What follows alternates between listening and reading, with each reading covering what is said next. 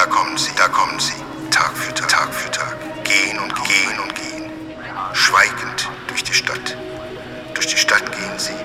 Gehen zeitlos, zeitlos,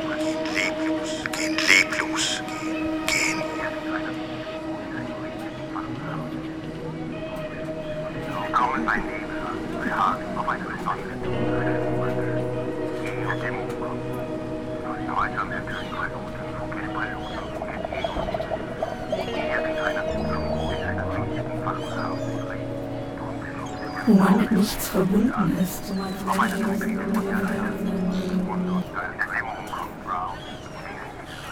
Man mag sich zwar verwirrt fühlen bei der Vielzahl der Stimmen, bei der Vielzahl der Stimmen, meine Geschichte ist gleich, gleich, gleich, gleich, gleich, gestern zwei Freunde, Freunde, der eine, eine, Oder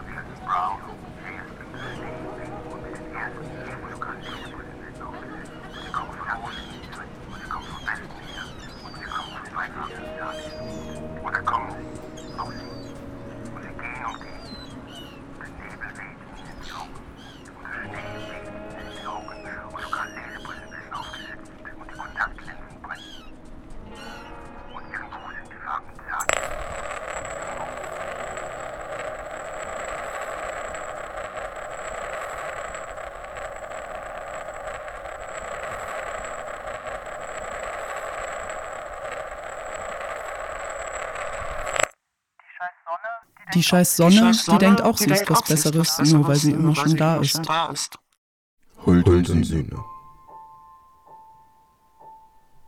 Introitus. Alle havde sagt, at det var en nem død. Det var en nem død, havde alle sagt. Alle havde sagt, at det var en nem død. En evig gentagelse af bevægelser, havde alle sagt. Da en stod i vinduet, var det en nem død. Skygger kan dræbe, havde de alle sagt. De stiger op, planetens sommerfugle, i Breikodalens midterside luft, op fra den underjordisk bitre hule, som bjergbukaset dækker med sin duft. Som blåfugl, amiral og sørgekåbe, som påfugleøje flagrer de omkring og foregøjler universets tåbe. Et liv, der ikke dør som ingenting. Hvem er det, der fortryller dette møde? Med strejf af sjælefred og søde løgne og sommersyner af forsvundne døde. Mit øre svarer med sit døve ringen. Det er døden, som af egne øjne ser der an fra sommerfuglevingen.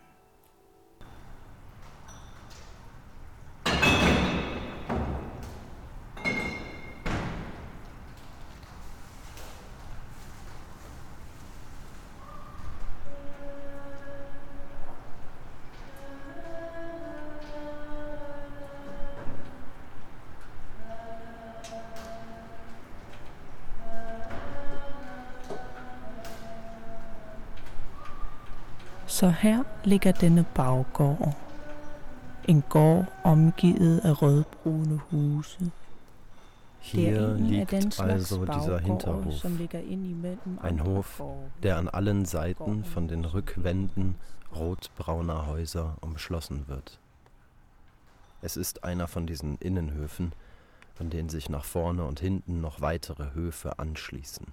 Der Hof als Durchgangsort, als Ort, dessen Funktion vor allem darin besteht, durchlaufen, durchschritten zu werden. Immer wieder schreitet jemand vorbei, immer wieder hallen die Schritte, immer wieder bei Nebel, bei Hagel, bei Sonne, bei Schneematsch kommt jemand, geht jemand vorbei, zieht etwas vorbei, alle ziehen sie hier vorbei. Tausende Menschen quetschen sich durch die eine Hoftür rein und drücken sich durch die andere wieder raus, immer wieder. Und vielleicht genau heute bleibt jemand unerwartet stehen. Vielleicht lehnt sich jemand an einen der Fahrradständer. Vielleicht setzt sich jemand auf den Fahrradständer neben den Mülltonnen, an dem seit Jahren ein rostendes Fahrrad steht, von dem niemand mehr weiß, wem es einmal gehörte. So sitzend würde jemand eine Vielzahl an Geräuschen hören, die in diesem Hof hallen, die diesen Hinterhof einen Moment lang durchschreiten. Hier sitzend, lehnend, umschlossen von den rotbraunen Hauswänden, steht jemand.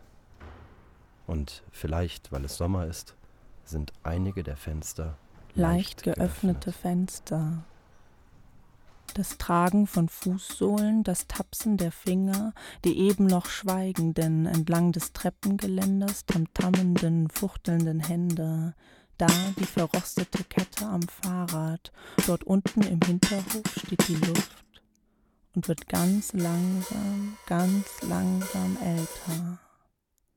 Der Rost, der verrostet, das Rad, das rattert, und so rattert die Kette beim Versuch loszufahren, und zwischen den Fenstern der rotbraunen Hauswände eine, die einen, der ruft die, ruft die eine, die langsam zubereitete Suppe, das wachsende Unkraut, geschälte Kartoffeln, ein Blick aus dem Fenster, ein das Knarzen der Tür, das immer muss ich, die zu späte Stunde, um jetzt noch der Müll und die Tauben an Hauskanten, die Gedanken an die verlassenen Tassen im Spülbecken der Wohnung von oben, die sich immer wiederholenden Vorgänge.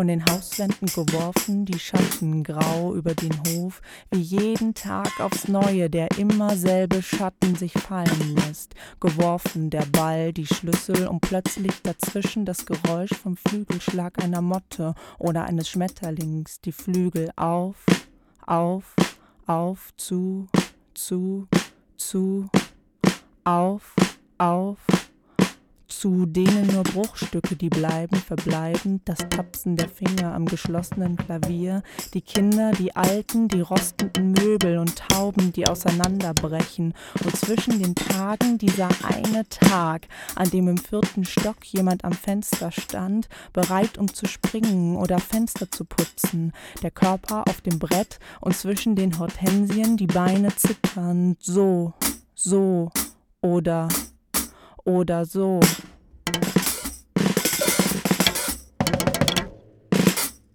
Oder so zu sagen, dass alles sich ausgeht im Hof, Grünkohl mit Flieder von Fingern gerührt, die Geräusche, die bildern und die, die verschwinden, verhärtete Reste im Suppentopf, ein Gruß, ein vergessener Name, die planigen Pläne, das Schneiden am Efeu, Takt im April.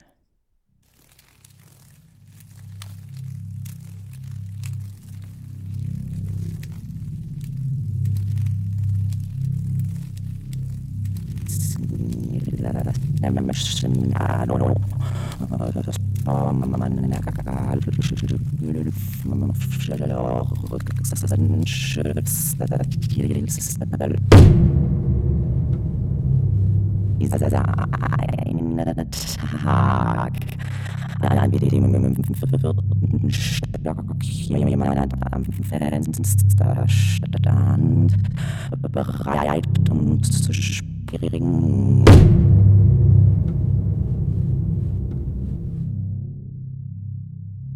Så oben stehe ich also und da der unten im Hof bewegt sich etwas, zieht etwas vorbei.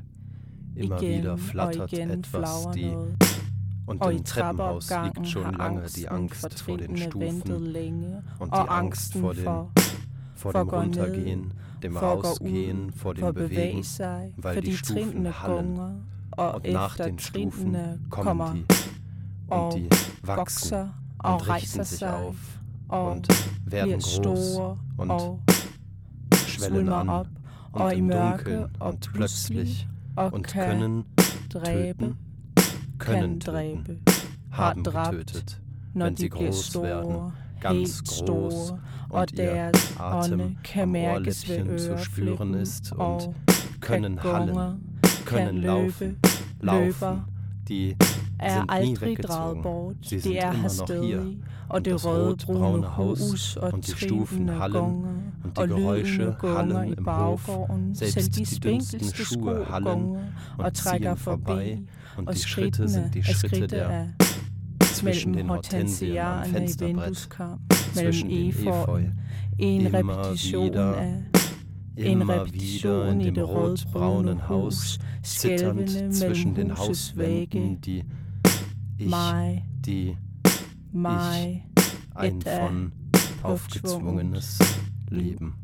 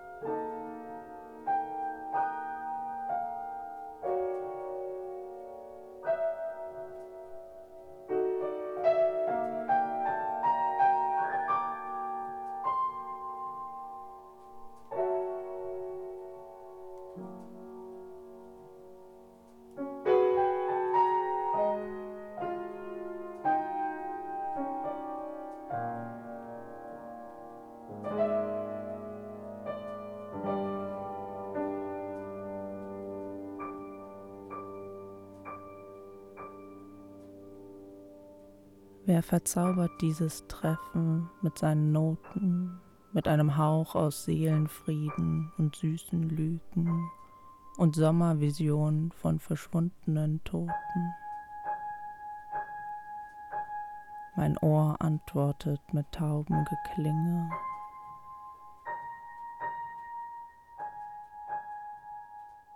Es ist der Tod, der aus seinen eigenen Augen dich ansieht vom Flügel der Schmetterlinge.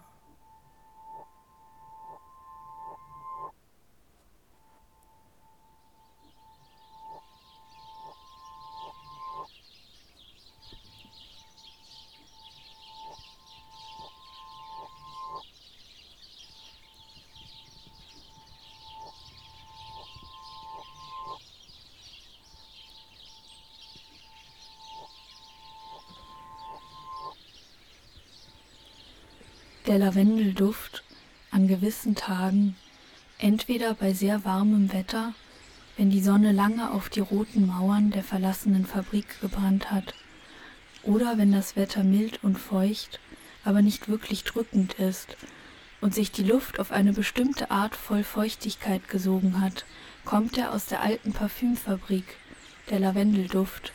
Er kommt in Schüben mit der Zugluft durch die zertrümmerten Scheiben, plötzlich ein Hauch, und dann riecht man wieder bloß den Benzindunst von der Straße. Dann kommt wieder ein Hauch, woher weiß niemand, konnte keiner herausfinden. Sie kamen und gingen bloß, diese letzten Lavendelatemzüge der alten verlassenen Fabrik. Der, der, der Herr hätte noch gerne einen äh, Latte Einen normalen.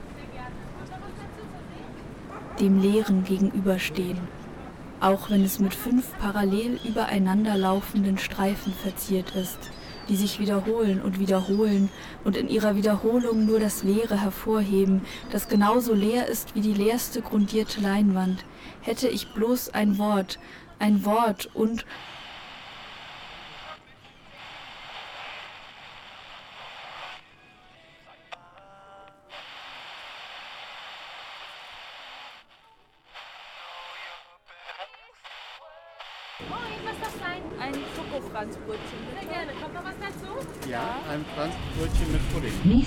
Haltestelle.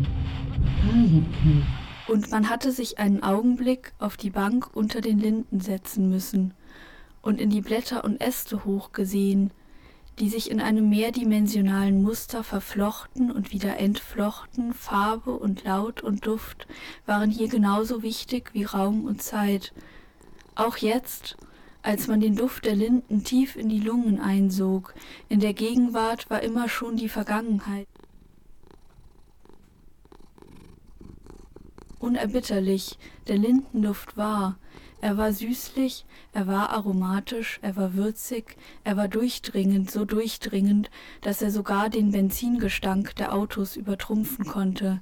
Aber er war, er war gewesen, er würde nicht sein, er ist nicht. Das Gefühl, wenn es doch nur etwas verweilen würde, nur noch einige Minuten, die Erinnerung an das Rauschen in den Baumkronen, Vorboten von Glück. Genusspunkte Eisbrennerei, Café Puschkin, Wohnungsgenossenschaft Unitas.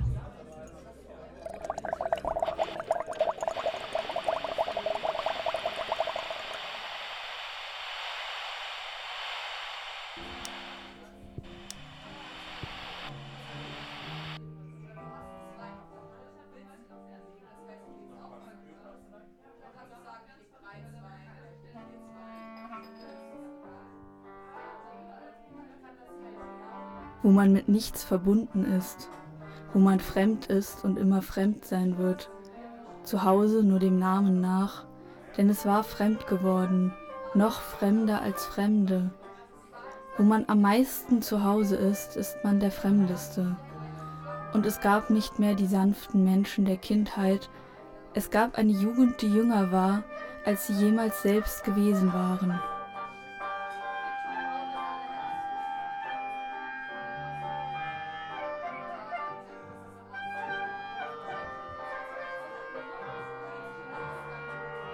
Lieber Fremde sein in dem Land, wo die Zitronen wie die Äpfel der Kindheit blühen und wie Vögel auf Zweigen glühen.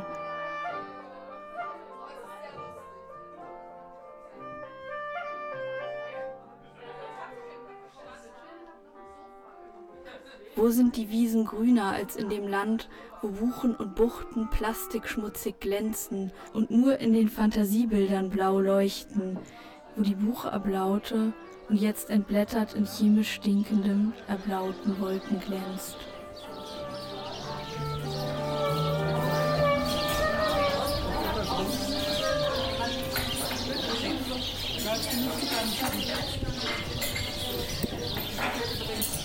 Alles war wie immer.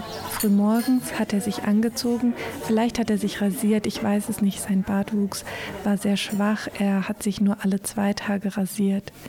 Wahrscheinlich hatte er keine Zeit für ein richtiges Frühstück, sondern trank nur die halbe Tasse Kaffee und im Büro verschlang er dann immer mindestens zwei Maßriegel, von denen er Verstopfung bekam. Ich bin mir sicher, dass er Verstopfung hatte, als er starb.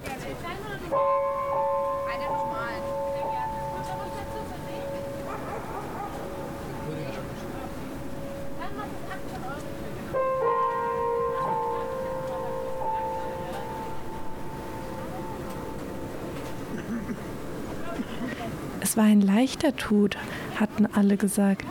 Alle hatten gesagt, es war ein leichter Tod. Aber was heißt das ein leichter Tod?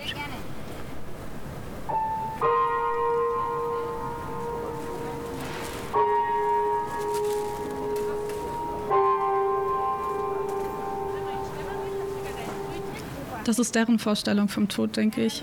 Wie die sich den Tod vorstellen. Vielleicht auch, wie sie gerne sterben möchten. Jeder hatte ja so seine Vorstellung. Wenn ich an meinen Mann denke, ist es nicht, wie ich es mir vorstelle. Ich will, dass es abends vor dem Einschlafen passiert und dass wir uns dann beim Einschlafen in den Armen liegen, entspannt, entkrampft, in tiefen, reichen Schlaf fallen, jeder in seinen eigenen Schlaf, in dem man sich auf grünen, saftigen Wiesen mit goldenen Blumen begegnen kann.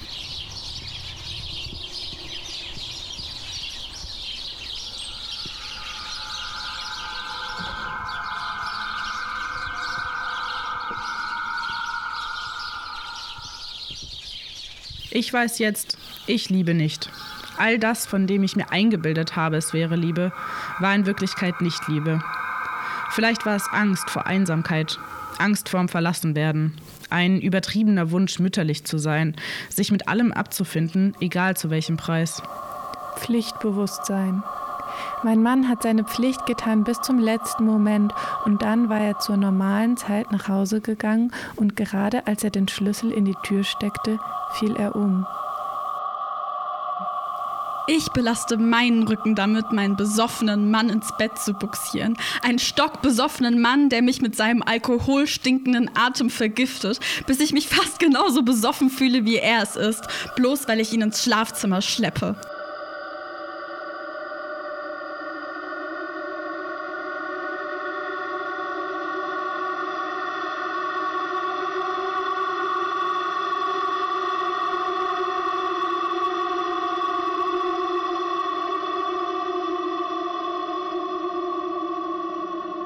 Etwas stimmt mit mir nicht. Ich bin keine Frau, keine reife Frau. Ich bin außerstande, einem Mann zu geben, worauf er eigentlich Anspruch hat. Das ist Betrug. Selbstbetrug. Du hast doch noch Lust auf ein bisschen Sex, oder?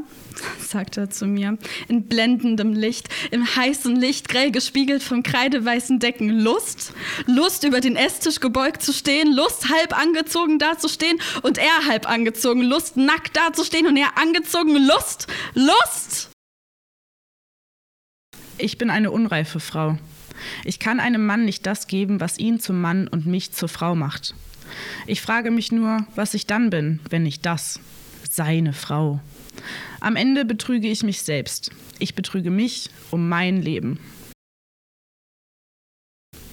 Ich denke, mein Mann ist um seinen eigenen Tod betrogen worden. Alle fanden es sei ein leichter Tod gewesen, aber ist es nicht Betrug, seinen eigenen Tod nicht leben, nicht erleben zu dürfen, sich mit Würde darauf vorzubereiten? Alles war wie immer. Alles ist wie immer. Im Leben und im Tod. Manchmal denke ich, nein, ich habe keine Lust. Warten wir bis heute Abend. Ich habe nur abends Lust, spät nachts, ehe wir schlafen wollen. Ich habe keine Lust auf Vergewaltigungsszenen am Esstisch.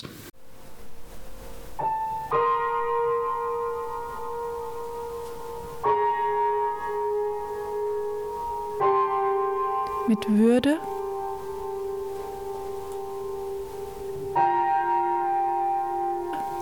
Ich will in einen tiefen Schlaf fallen, in seine Arme, seine Düfte, seinen Reichtum.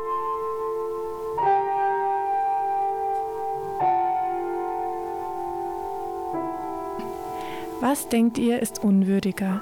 Ist es unwürdiger, auf dem Flur mit dem Schlüssel in der Hand und mit vollgepisster Hose umzusinken oder zu leiden, gemartert zu werden und sich trotz allem des Kommenden bewusst zu sein? Mit vollem und klarem Bewusstsein aus dem Leben zu scheiden, sich das klar zu machen, was geschieht, bis zum letzten Augenblick mit vollem Wissen und menschlichem Bewusstsein abzutreten. Das ist Würde, finde ich. Das ist ein leichter Tod.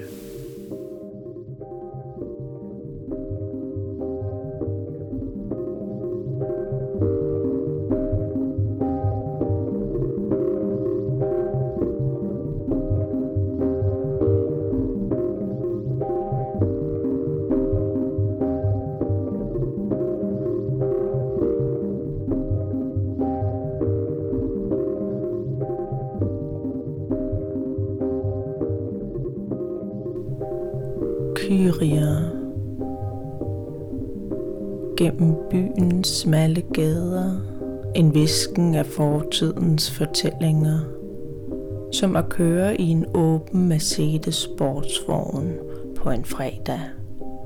Fredag bar de den døde til graven. Jeg tænker på det hele tiden.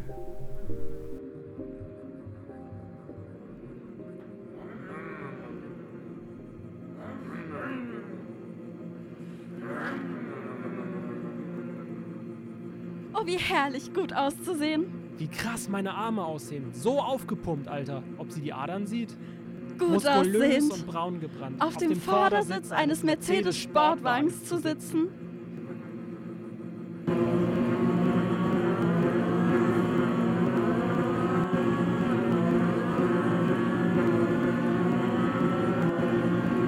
Wie herrlich, in einem offenen Mercedes-Sportwagen zu fahren. Und wir zeigen Präsenz in den dicht parfümierten Einkaufsstraßen und der Mercedes-Stern schimmert. Die warme Abendluft kämmt meine wallenden blonden Haare, oh, wie sie im Wind wehen. Und, die, Blicke, der, Menschen, oh, wie, sie schauen, ob wir ihnen gefallen.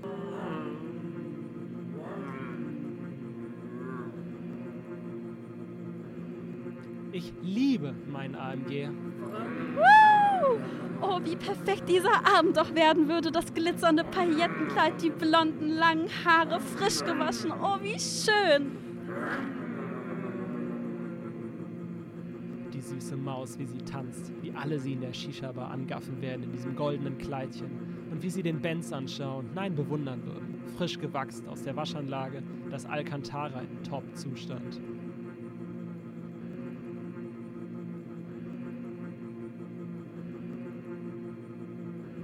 Verpisst euch, ihr Loser!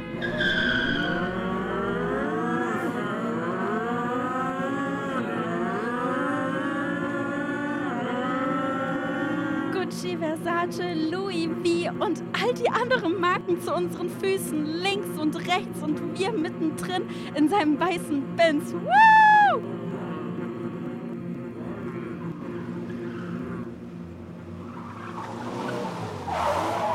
Ob der ein Rennen fährt, mein AMG gegen sein Porsche, der verliert. Ein Autorennen. Woo! Passe auf, Mädel, den mach ich platt. Die Straße ist frei, der hat keine Chance.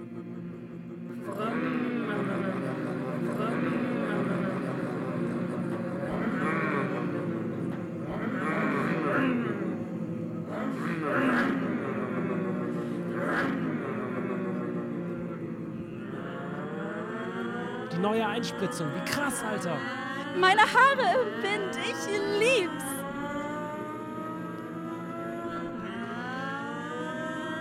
Pass auf, da ist wer auf der Straße.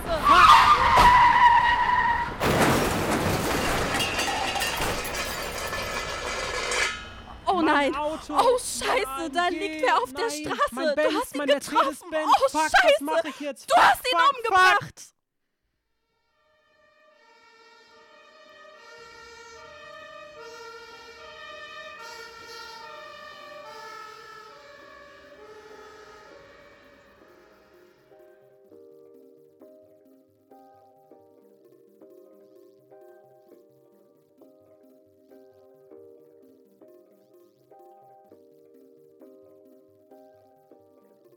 Sie hatte es nicht gewusst. Sie wusste nie davon, dachte immer, sie hätte keine Chance, sieht auch nicht, wer ist sie schon.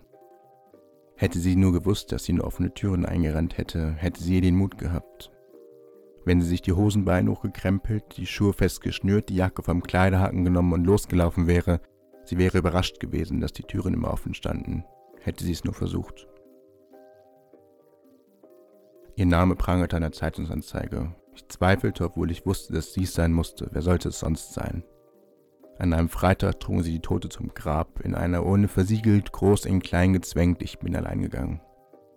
Eine Traube schwarz gekleideter, versammelt um das kreisrunde Braun im Grün, Blütenblätter und ein Spaten Erde. Ich war der Letzte, der den kleinen Spaten nahm und meine Schuld auf die Schuld vor mir warf. Sie hatten sie gefunden, ihr Nacken hing schief, hing wie ein Sack Kartoffeln, es war meine Schuld gewesen. Es war kein Mord. Sie hatte sie nicht umgebracht, sie hatte sich das Leben genommen. sagte der Pastor, ein bemitleidenswerter Schnauzbartträger. Es war meine Schuld. Sie spielten ihr Lieblingslied, es hörte sich fremd an, es sagte mir nichts, ich verstand von dem Schmerz nichts. Es war meine Schuld. Hätte ich ihr den Weg zu den offenen Türen gezeigt, es war doch nicht so verzweigt, so doof konnte doch keiner sein, es war meine Schuld und keiner außer mir wusste es. Ich hasste mich dafür. Ich hasste sie dafür, ich hasste Gott dafür, meiner Frau sagte ich, es wäre nichts, sie verstand mich nicht, ich ging. Es war meine Schuld, ich hatte es immer gewusst, ich hatte alles falsch gemacht, ich war nichts, ich war nicht der, der ich hätte sein sollen, ich habe mich enttäuscht und das tat am meisten weh.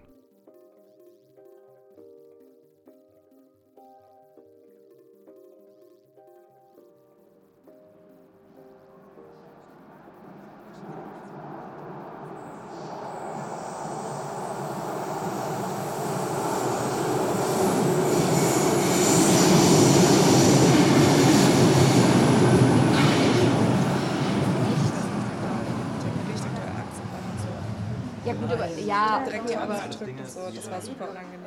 Aber dann nach einer Viertelstunde oder so ist er dann plötzlich wieder gefahren. Und dann war er definitiv. Mensch, Sie sind ja ganz blass. Kann man Ihnen helfen? Untergrund. Oh, bin ich das? Es ist alles in Ordnung. Danke der Nachfrage. Was? Ich sehe doch, dass nichts in Ordnung ist. Verraten Sie es mir. Ich möchte helfen. Untergrund.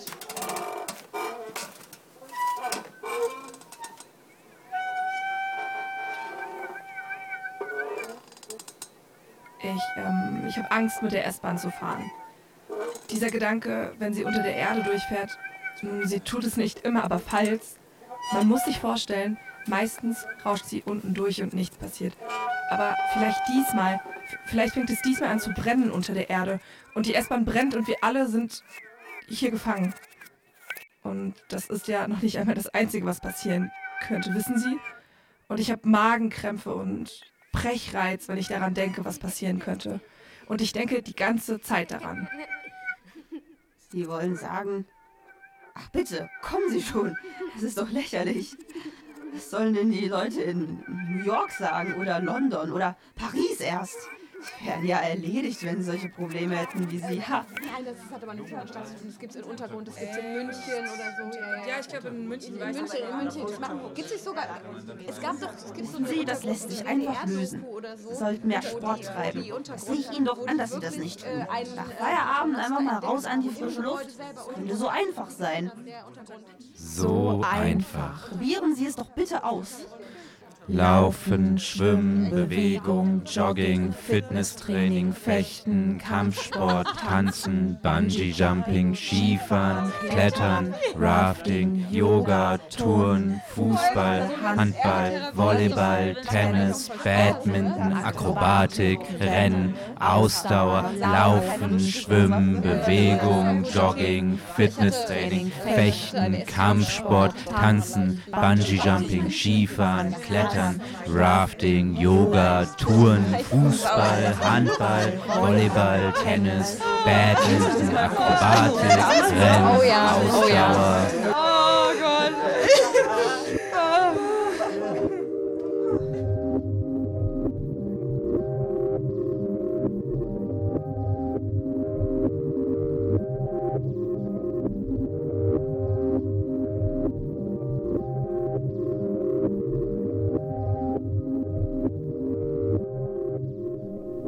Dies Ire.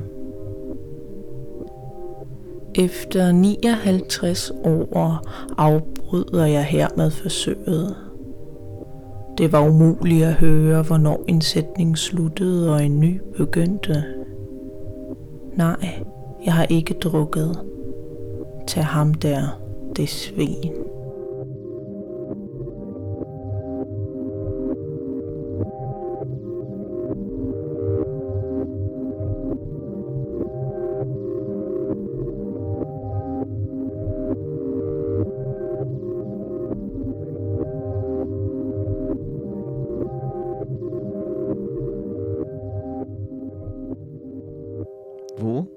Jetzt sein Zuhause war. Zuhause war.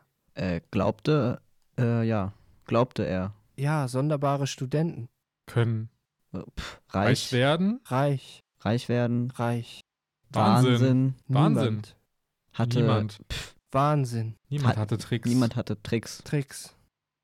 Äh, Arbeit, Arbeit zerstört. Sie zerstört Zugehörigkeit. Zugehörigkeit, ja. Äh, es reduziert, Es Nachmittags, Sonne und Leben. Leben. Lächerlich. Leben. lächerlich, aber es war Aber es war genauso unproduktiv. frech. Frech. Frech, ja. Äh, alle Leute Begriffen. Begriffen. begriffen, Begriffen. dass das. Perfektion erwartet. Fantasien nicht, Fantasien. Äh, Fantasien serviert. nicht serviert. Puff, Puff, puff. puff, puff, puff. Puff, puff. Puff. Alle hier wussten, warum er Dreck, Dreck. Sie wussten, warum er Dreck. Dreck, Schlamm, Schlamm, Schmerzen. Dreck, Schlamm, Schlamm, Schmerzen. Dreck, Schlamm, Schmerzen. Ach, warum Geld? Geld. Ach, warum Geld hinterher spionieren? Hinterher spionieren. Brechreiz ist eine Brech, Reiz Scheißfreundlichkeit. ist eine Scheißfreundlichkeit. Scheißfreundlichkeit. Eine Eine Scheißfreundlichkeit.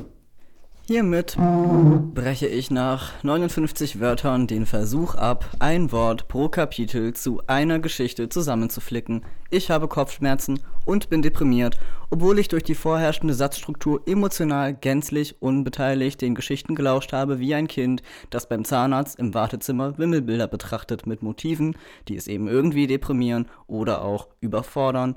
Gescheitert wie ich mich nun fühle, bleibt mir nur noch die Hoffnung, dass es jemand liest und mindestens genauso deprimiert dadurch ist wie ich. Wenn ich sowas lesen würde, würde ich auch denken, relatable oder yep, das könnte ich sein, die Person, die sich eine seltsame Aufgabe stellt und daran scheitert, dann unzufrieden ist, sich einen Tee kocht und sich denkt, hey, aber ich will wenigstens theoretisch die Aufgabe erfüllt haben, wenn ich schon meinen eigenen Ansprüchen nicht gerecht werden kann. Also streckt man hier und da, bis das wieder insofern Sinn ergibt, alles was man tut, dass es eben wieder ins Konzept passt. Ich habe halt auch seit einigen Jahren eine Schreibblockade, also quält mich das gerade hier schon ausgesprochen gut genug. Wirklich, ehrlich. Und dann dachte ich so, okay, aber dann mache ich daraus eben eine lustige oder eine, naja, weniger kreative Aufgabe. Also so, dass ich halt am Ende einen Text habe. Einen Text, der halt dann kreativ klingt und mit dem Material zu tun hat. Hauptsache, ich muss mir nichts ausdenken. Ja, und daran ist es dann irgendwie gescheitert.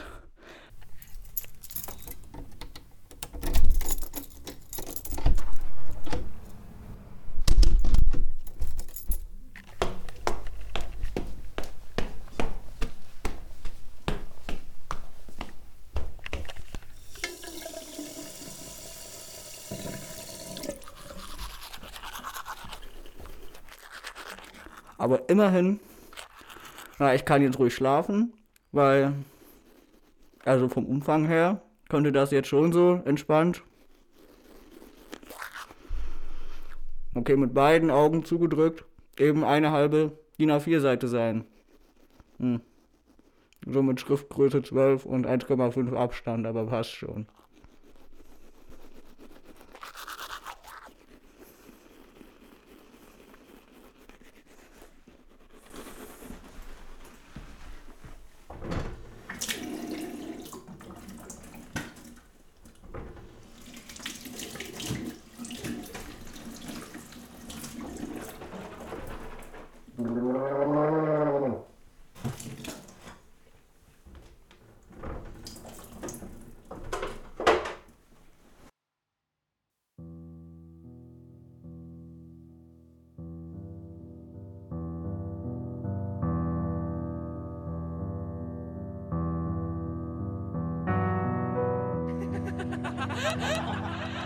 Also, 2 plus 4 mal 5 sind 22.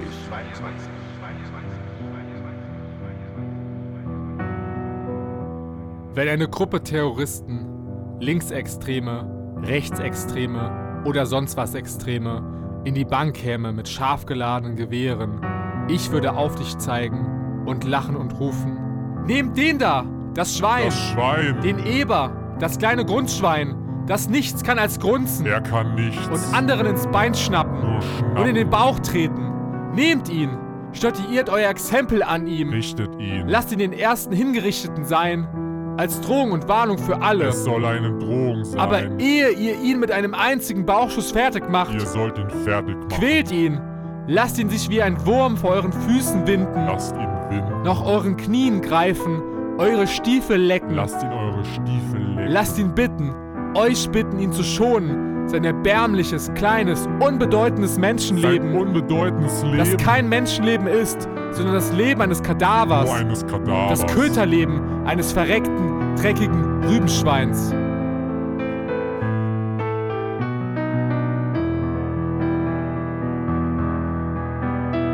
Während meiner Worte würde ich dran denken, an damals denken, als du mich vor sämtlichen Sekretärinnen lächerlich machtest, wegen eines kleinen Rechenfehlers. Nee.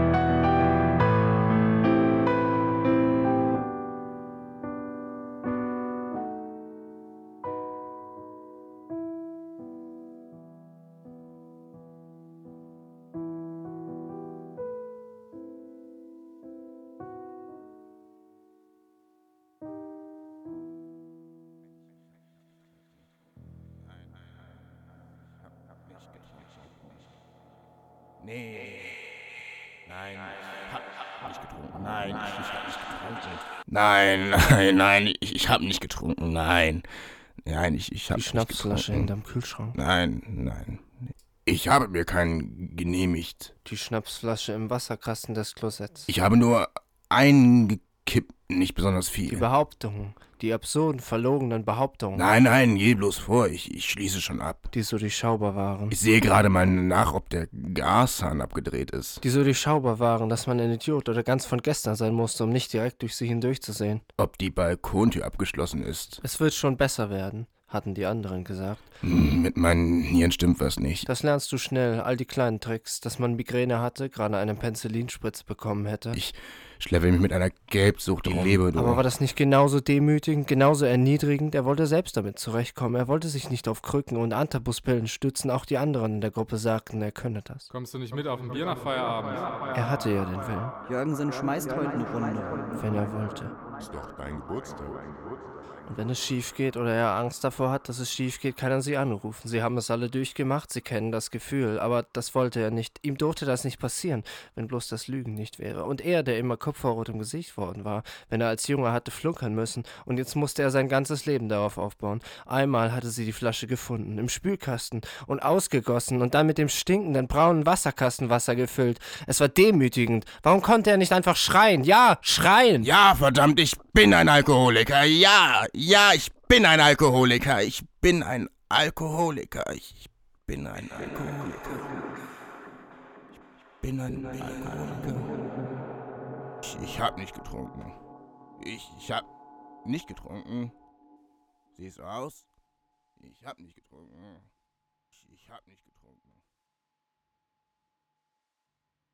Das kannst du so gut, das musst du machen. Ich gebe dir völlig freie Hand. Das kannst du so gut. Hätte ich nicht darüber lachen können? Ich gebe dir völlig freie Hand. Wäre es nicht tragisch gewesen? Das kannst du so gut. Das Hätte musst es du nicht machen. in jedem, Ich auch dem primitivsten Handbuch der Psychologie gestanden, wäre es ein undurchschaubares psychologisches Manöver gewesen, dann hätte ich vielleicht gelacht. Doch jetzt wusste ich, was es war, denn ich hatte darüber gelesen. Eine dicke, alte Dame, die einen Trick erfunden hat. Nun ja, alt war sie ja nicht, aber es war nun mal ein Trick und sie hatte ihn durchschaut. Und dick war sie, unförmig, und sie hatte sich selbst einen Bärendienst erwiesen mit der sie retrospektiven sehen, was sie immer Einsicht. vermutet hatte. dass nämlich ihre intellektuelle und vornehm zurückgezogene Kunst der Hauswirtschaft in Wirklichkeit auf einem Betrug beruhte. Vielleicht war es Selbstbetrug, aber es war noch mehr Betrug anderer. Denn wie sich ein Mensch wie sie ohne Tricks zu dem entwickelt hatte, was sie war. Es gab keinen natürlichen Üb Übergang. Es gab keine Entwicklung. Es gab Zeilenlas. Jetzt wusste sie, was es war und hätte es wohl im tiefsten Innersten auch so gewusst. Aber jetzt durchschaute sie noch genauer diese banalste Art, einen Menschen zu verführen, ihn Dinge tun zu lassen, zu denen man selbst keine das ist Lust Frauensache. hat. Das ist Frauensache. die nicht in das das. Aufgabenschema der stereotypischen Das ist Rollenbilder fallen. Frauensache. Das ist Frauensache. Du bist Expertin im Spülen. Wer wagt es dir, den Rang streitig zu machen? Keine kann deinen Teppich staubsaugen wie du. Wer bringt es also über, sich jemanden zu bitten, etwas zu tun, das, von vornherein zum Fiasko verurteilt Das ist Frauensache. Wie du die Fenster Das ist putzt, also Frauensache. Phänomenal. Wer würde einen Mitmenschen dem Risiko aussetzen, Passanten auf dem Bürgersteig mit nassen Lappen und Fensterspraydosen zu ledieren? Und Schuhe putzen, das, das kannst du also wahren. Du kannst verdammt gut Treppen Das putzen. ist Frauensache. Keine Wäsche wird so Du sauber die Wäsche, die verdammt du gut. Treppen putzen. Keine Keine, Wäsche Wäsche, wird Wäsche, so hoch, Wäsche, die du Keine Wäsche wird sauber wie die Das Wäsche, ist die du Frauensache. Du kannst verdammt gut Treppen putzen. Keine Wäsche wird so sauber wie die Wäsche, die du wäschst. Excusez-moi. Strategische Inkompetenz. Es fehlte nur noch, dass sie ihm mit Tempotaschentüchern wie einem Baby die Nase Ist okay. putzte. Du meinst, die Wäsche, die im gesamten Haus verteilt ist, die ich mit Wäschekorb in die Hüfte gestemmt pflücke, nach der ich mich mit krummem Rücken bücke, von Wohnzimmer zu Badezimmer zu Schlafzimmer, krummer Rücken, bücken, pflück, pflück, bück, bücken, für deine ungestülpten Hosenbeine, deine rechte Socke, die links neben dem Wäschekorb liegt, liegt, liegt, liegt, deine braune Socke, die sich rechts neben den offenen Toilettendeckel schmiegt, schmiegt, schmiegt, die Wäsche, die ich sortiere, von braun zu weiß, von rot, von blau, isoliere. Gleich wasche ich sie mit weiß, hänge sie mit Renault-Füßen im kalten Keller auf. Aus dem Graugrün der Großstadt im Frühjahr musste wieder das Jungfernhäutchen weiß, das unbefleckte, Eisblockfüßen unschuldige abhänge, Weiß den Wäschekorb nach oben tragen Paare Socke und Socke, lege Hemd und Krawatte zu Hose Aus dem auf Graugrün der. Großstadt im Frühjahr. Aus dem Graugrün der Großstadt im Frühjahr muss sie wieder, das Jungfernhäutchen weiß, das unbefleckte. Er mag es kälter als du. Er mag es kälter Bei als Männern du. verhindert eine dickere Haut zusätzliche Wärmestrahlung. mehr Wärme ab. Er Und mag sie es hatte kälter es als gewagt. Endlich hatte sie es Frauen gewagt. Sie hatte ihre Meinung Wärme gesagt. Sie hatte es fertiggebracht, ihre Meinung zu sagen. Was macht es schon, dass es keine Wirkung Muss es hatte? unbedingt eine Wirkung haben, wenn man seine Meinung sagt? Genügte es nicht einfach, seine Meinung gesagt zu haben? Es fehlte nur noch, dass sie ihm mit Tempotaschentüchern wie einem Baby die Nase putzte. Die nicht in das Aufgabenschema der stereotypischen Rollenbilder fallen. Das ist Frauen. Und er verstand sie nicht. Und das ist auch nichts, Sie konnte noch so anzufangen, lang wenn man schon sprechen, über wie sie die wollte. ist. Er begriff es nicht. Und das ist auch Es nichts, war völlig unmöglich wenn man zu schon über hören, die wann ein Satz aufhörte und ein neuer Vielleicht war es anfing. noch anzufangen, wenn man schon über die. Worüber auch immer. Und das ist auch nichts, auch noch anzufangen, wenn man schon über die. Worüber auch Es- immer. Vielleicht war es überhaupt keine. Meinung. Vielleicht war es überhaupt keine Meinung. Vielleicht war es überhaupt keine Dachte Meinung. er. Vielleicht war es bloß wie wenn Affen sich gegenseitig kratzen und statt salzhaltiger Schuppen. Vokale und gutturale Explosiver finden. Vielleicht war es bloß eine muskuläre Entladung der Stimmbänder als entdecke ein Wesen. Dass man noch nicht Mensch nennen Dass man konnte. statt Gebärden und Gesten die, Die merkwürdigen Laute gebrauchen konnte, die bei der Betätigung ihrer Stimmbänder entstehen. jetzt bist du nicht mehr jung. Dass man statt Gebärden und Gesten die merkwürdigen Laute gebrauchen konnte, jetzt bist die du bei der Betätigung ihrer. Stimmbänder Jetzt bist du nicht mehr jung, wenn du das psychologische Manöver hinterblickst. Was hast du überhaupt für eine Ahnung? Weißt wa- was hast du überhaupt für eine Ahnung? Was weißt du von dem, was ich durchmache? Da sitzt du und floskelst rum, aber was hast du mir eigentlich zu sagen? Laberst ein paar halb verdaute Wahrheiten, an die du nicht mal selber glaubst, weil das Leben einen nichts mehr sagt. Und ich bin dieses Leben satt. Ich Händen weiß es jetzt besser. stehen und komm mir nicht und versuch mir nicht weiß zu machen, denn du, du hast nichts anderes getan, als mir in all den Jahren was einzuschärfen. Und keiner aber kann zur Frau mit mehr Grund verlassen aber, als aber, dich. Mit deinem fettverfilzten Haar, deinen kartoffelverschalten, dreckigen Nägeln, deinen rauen Händen, deinen blasenbedeckten Handgelenken, deinen angelaufenen Absätzen, deinen abgelaufenen Absätzen, deinen ausgetretenen Pantoffeln und deiner Putzwut. So, wird es kommen. Hätten sie gewusst, Nicht, dass sie hätten sie gesehen, was wäre. sie gesehen hatte, Das wäre eine unfaire Unterstellung. Sie hatte. Aber sie hatte Das eben erlebt, was sie erlebt hatte. kann, Das hätten sie gewusst, hätten sie kommen. gesehen, was sie gesehen, was sie gesehen würden hatte, sie einsehen, würden dass sie sie recht einsehen, hatte. dass sie Das recht Beste, hatte, was Frau tun dass das kann, Beste, was Frau tun vorwärts. kann, dass Hätten es sie gilt, gesehen, vorwärts sie Auf gesehen ehrenwerte Weise Würden sie die sie Fähigkeiten ausnutzen, die Gott sie einem nicht Nicht gegeben hat. Ellenbogen. gesehen, Das sie würde sie gesehen als letzte würden sie befürworten. sie Bestimmt nicht. Aber vorwärts kommen. Ja. Sie hatte ihre Talente Meinung zu gesagt. vergraben. Sie sie es gesehen, fertig was sie gebracht, ihre gesehen Meinung zu sagen. Würden sie einsehen, dass sie recht hatte. Und es war nicht richtig, sie allen gegenüber sie lächerlich vorwärts zu machen, bloß weil sie für ihre Meinung einstand. würden sie einsehen, dass sie recht hatte, dass das Beste, was Frau tun kann, dass es gilt, vorwärts zu kommen. Das ist so ein bisschen so Bosco-Energy, weißt du? Dass Und sie gilt, zitterte, vorwärts zu zum einen wegen ihrer eigenen Wut. Denn sie war wütend gewesen, als sie ihm ihre Und Meinung gesagt kann wie du hatte. mit den Händen im kalten Wasser stehen und sie so rau kriegen wie du. Und keiner hat so rote Hände, wie deine Nägel schwarz sind. Und keiner hat brüchigere Nagelbetten als Bisschen zitternder Und keiner hat Einsamkeit, fettigeres, in einen bewusstlosen, du. traumlosen Einsamkeitsschlaf gefallen war. Aber ihre Meinung hatte sie gesagt. Und es war nicht richtig, sie allen gegenüber lächerlich zu machen, bloß weil sie für ihre Meinung einstand. deren Richtigkeit durch Erfahrung bestätigt wurde, denn es war einfach so. Und sie zitterte, zum einen wegen ihrer eigenen Wut. Oh. Denn sie war wütend gewesen, als sie ihm ihre Meinung gesagt hatte. Sau ist besser. Sackgesicht. Wir haben das alle. Zum, Zum anderen, anderen aus Angst, vor ihrer eigenen Wut. Denn sie hatte Angst gehabt, als sie ihm ihre Meinung sagte. Aber sie hatte sie gesagt. sie wird hatte mehr davon ihre abhalten, Meinung ihre Meinung gesagt. zu sagen. Nichts wird sie Wie mehr davon auch abhalten, sein ihre mochte, Meinung zu wie sagen. tief die Einsamkeit auch sein mochte. Auch sein mochte. Wie tief die Einsamkeit auch sein mochte. So kalt und so einsam ist es, wenn Frau ihre Meinung gesagt hat. Aber ihre Meinung hatte sie gesagt. Und sie steht, Und sie da, steht da, sprachlos, sprachlos, sie steht da, lächerlich, lächerlich gemacht. sprachlos, er lächerlich sieht sie an, gemacht. sie ist das urkomisch lächerliche. Sie ist das lächerliche. urkomisch lächerliche. Ja, sie war Macht. Sie war schwere und vergewaltigende Macht mit ihrem fetten sie Lächeln. Ist das urkomisch Lächerliche. Ja, sie war Macht.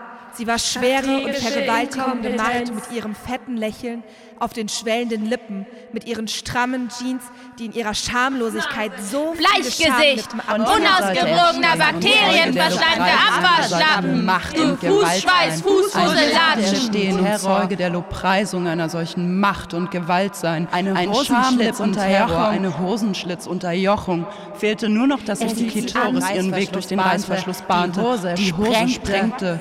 Denn wenn es nicht von außen geschah, dann musste es auf jeden Fall von innen geschehen. Ich hab's geschafft. Jetzt können wir dastehen und uns gegenseitig angucken. Der du in deiner herablassenden Floskenfülle glaubst, du könntest Tiefen ausloten. Da kommt eine Überraschung, mein Freundchen. Und sie kommt morgen. Und dann kannst du sehen, wie du den Laden schmeißt. Daherkommen und Lobeshymnen singen. Ich, ich, ich werde dir zeigen, was strategische Inkompetenz heißt. Du wirst, du, du, das, da, äh, das wirst du nicht glauben, du Rotznase, du Bleichgesicht, du unausgewogener, bakterienverschleimter Abwasch, Fußschweiß, Fußwurzelsaatchen, Schwein, du Fick, Fick, Fick, Ficker, du Ficker, du Ficker, Ficker, Ficker, Ficker, Ficker, Ficker, du Ficker, halt die Fresse, halt die Fresse, halt die Fresse, halt die Fresse, halt, halt, du, halt! Und du, du willst ein Mann sein!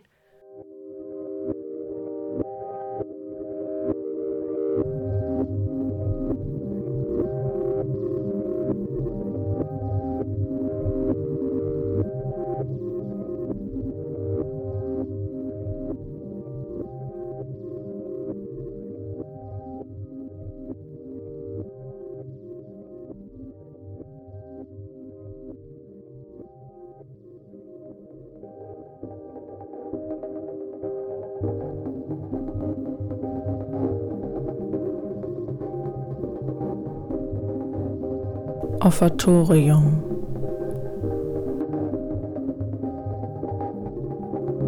At høre stemmer, og igen og igen at høre ordene som stemmer. Vi taler ikke, vi rømmer os kun.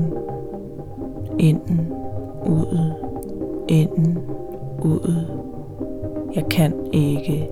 Selvtvivlen er en grib og hendes lange skygge ligger bag hende, og kan skygger dræbe, skygger kan dræbe, skygger har dræbt.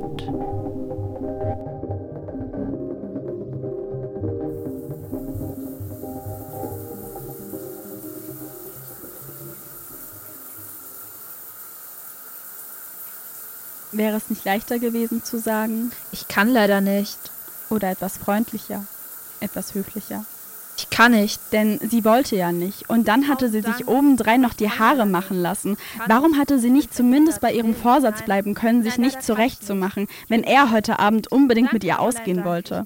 Sie stellte sich vor, sie wäre ungewaschen, mit strubbeligen Haaren, mit Schlaf in den Augen. Das konnte er haben. Sie kam schließlich auf seine Einladung. Das war besser als die Entschuldigungen, die ihr immer erst später einfielen. Und dann hatte sie es trotzdem tun müssen. In alten Klamotten, mit strubbeligen Haaren, mit ihm ihm in einem Restaurant zu sitzen, war der reinste Selbstbetrug. Das wusste sie.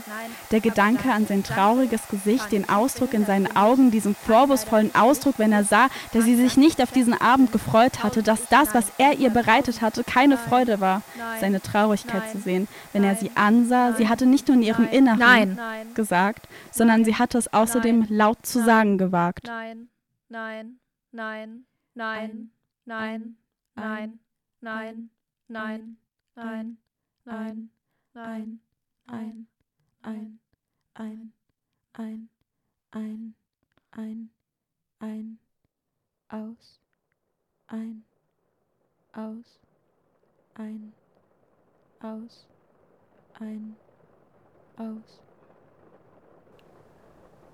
Der Wald, der Wald steht schwarz und schweiget und aus den Wiesen steiget der weiße Nebel wunderbar. ein, aus, ein, aus, ein, aus, ein, aus, ein, aus, ein, aus.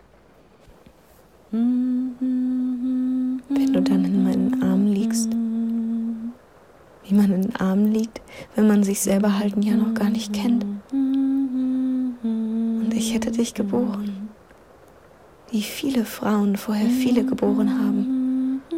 Und du liegst dann einfach da und atmest.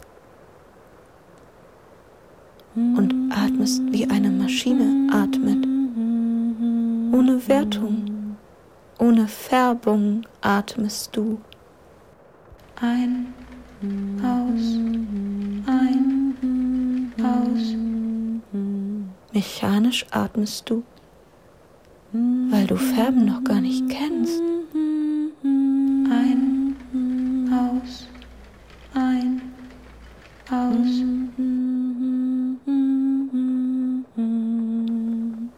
Und ich? Ich würde dir Wertung durch Nase und Mund entgegenhauchen. Und du würdest atmen. Meinen Atem noch nicht deuten können. Du wärst nicht Mensch. Du verstehst noch nicht Mensch sein. Du bist Maschine. Maschine mit Armen, Beinen, Mund.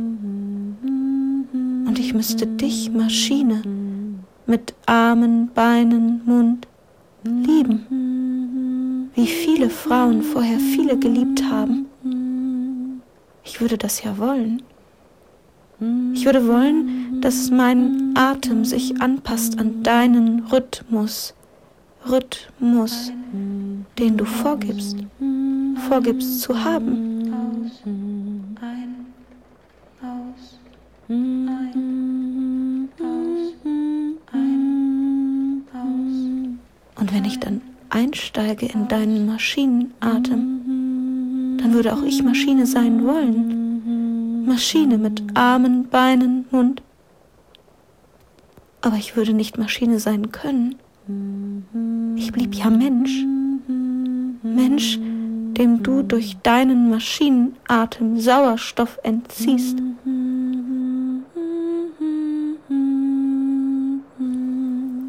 Zückst an meiner Lunge, würdest in mir Vakuum schaffen, sögst mein Leben, mein mir bekanntes Leben, Leben ohne dich, Leben ohne Maschine, sögst du aus mir heraus. Und ich müsste dich lieben. Ich müsste dich lieben, wie viele Frauen vorher viele geliebt haben. Obwohl du Leben, bekanntes Leben aus mir herausgesogen hast. Maschine, du würdest dich an mich andocken. An meinen Körper, menschlichen Körper. Und ich würde dich ernähren mit meinen Zellen. Und jede Zelle, die aus mir geht, die geht zu dir, in dich, aus mir heraus.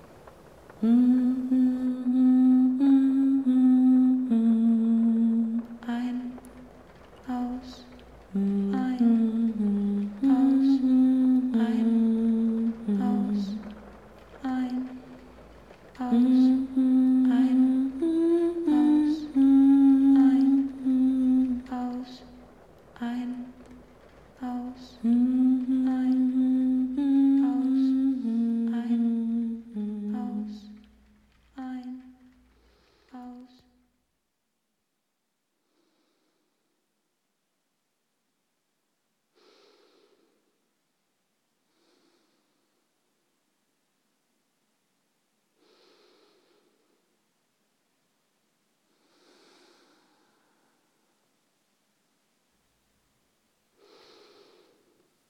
Meine Sprache ist nicht deine Sprache.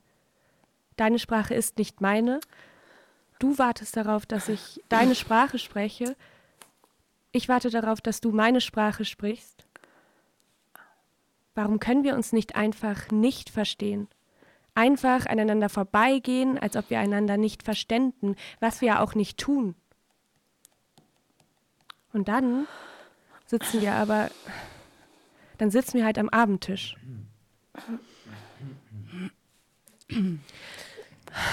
Wir warten. Mhm. Ähm.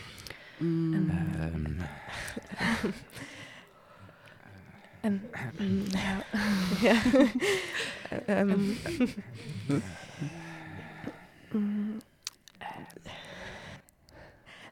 Da, da, sind, wir. wir.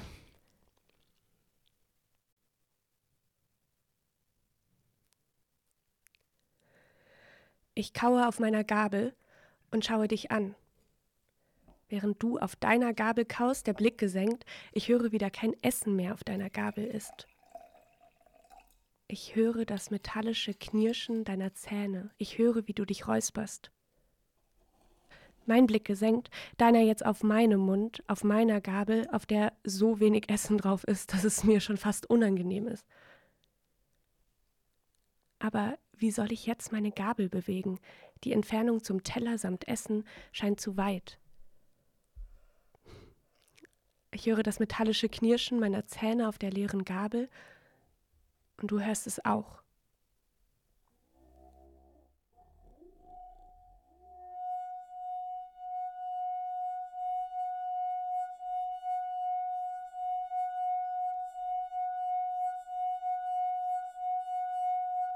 Und wir sprechen nicht, sondern räuspern uns nur und warten.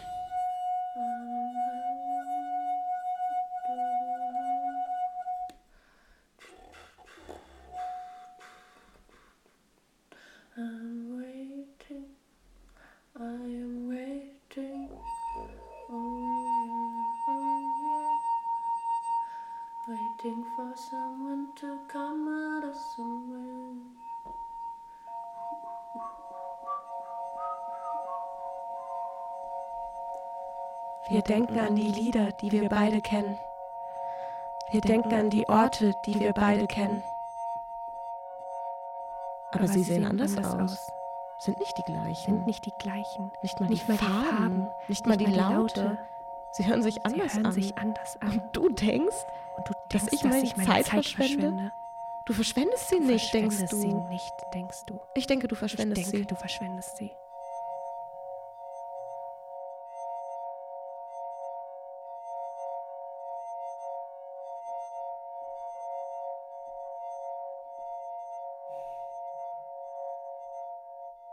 Und, du isst nichts. Nicht, nicht mal Farben und nicht mal Laute.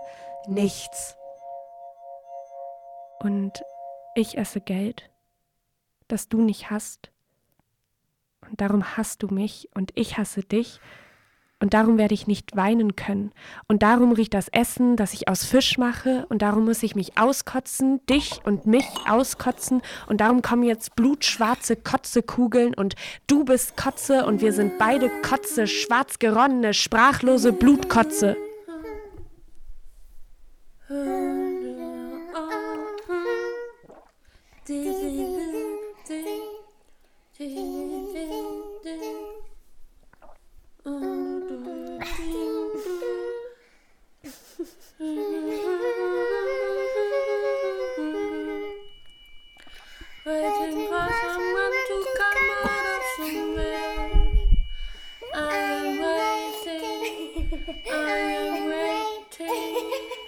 Ting.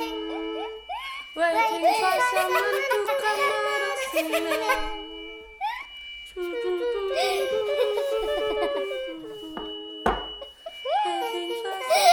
to come out of somewhere.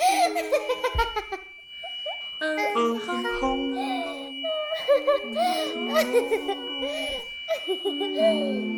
Das,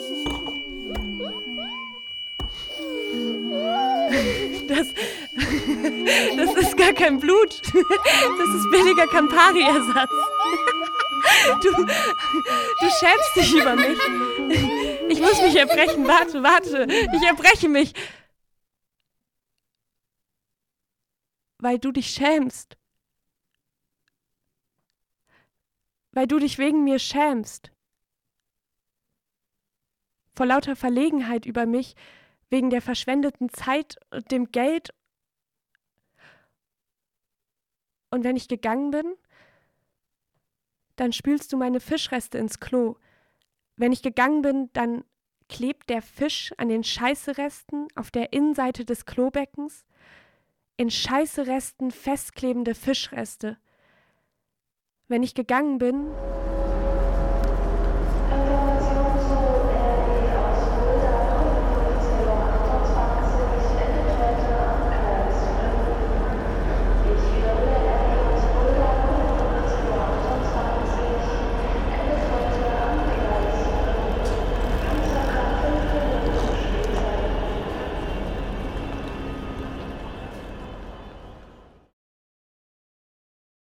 Man mag sich zwar verwirrt fühlen bei der Vielzahl der Stimmen, aber wenn man sich erst einmal an das Stimmengewirr gewöhnt hat, tritt eine sonderbare Wirkung ein. Stimmen zu hören und immer und immer wieder die Worte in Stimmen zu hören, Worte zu lesen und immer und immer wieder die Stimmen hinter Worten zu hören, Stimmen zu hören und immer und immer wieder die Stimmen in anderen Stimmen zu hören. Das Gefühl, in Stimmen hineingezogen zu werden, ein Teil von ihnen, eine eigene Stimme zu werden sie zu erkennen, während sie den Raum füllen, sie zu erkennen, wenn sie gedämpft, unverständlich hinter einer Tür bestimmen, als würden sie aus einem Telefonhörer dringen, als könne man Telefonstimmen aus der Vergangenheit hören. Und es scheint immer mindestens eine Stimme, wenigstens eine einzige Stimme zu geben, die eine andere versteht. Eine Stimme, die leise bleibt, weil sie zuhört, zwischen allen anderen Stimmen, die donnern, zwischen dröhnenden Donnerstimmen. Stimmen zu hören und immer und immer wieder die Worte in Stimmen zu hören. Stimmen, die überall stimmen, egal wohin man geht. Stimmen, die im verlassensten Winkel stecken, die ganz leise zwischen trockenen Halmen in Weizenfeldern liegen. Stimmen, die sich über rote Linien hinweg ausbreiten, die von geziegelten Dächern und rauen Händen getragen werden. Stimmen, die nicht zu verklingen scheinen. Stimmen, die sich in Träume einnisten, die sich in anderen Stimmen wiederfinden, die in Worten gedruckt werden und dann wie aus einem Telefonhörer aus der Vergangenheit sprechen. Stimmen, die verschwinden, weil sie nicht donnern, nicht gedruckt werden – weil sie leise bleiben, um zuzuhören. Stimmen, die vergessen werden und dann für immer fort sind, deren Worte nicht mehr aufgefangen werden können. Stimmen, die alle verstehen. Man mag sich zwar verwirrt fühlen bei der Vielzahl der Stimmen, man mag sich zwar verwirrt fühlen bei der Vielzahl der Stimmen, man mag sich zwar verwirrt fühlen bei der Vielzahl der Stimmen, aber wenn man sich erst einmal an das Stimmgewirr gewöhnt hat, tritt eine sonderbare Wirkung ein.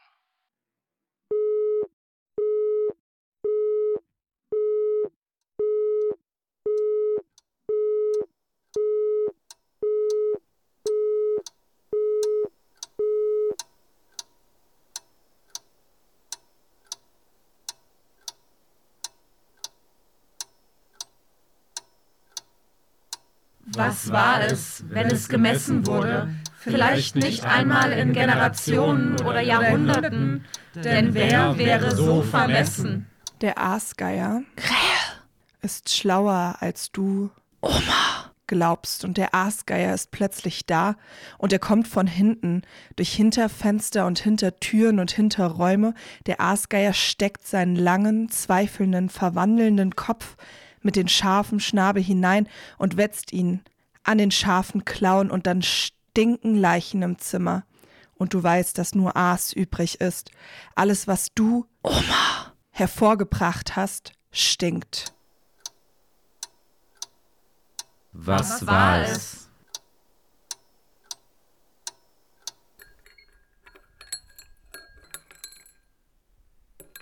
Oma hatte einen alten Topf im Keller stehen, über dem ein beflecktes Geschirrtuch lag. In dem zog sie Würmer für den Kompost, hat sie gesagt. Der Kompost, der hinten bei den Zypressen moderte, der besser moderte mit den Würmern.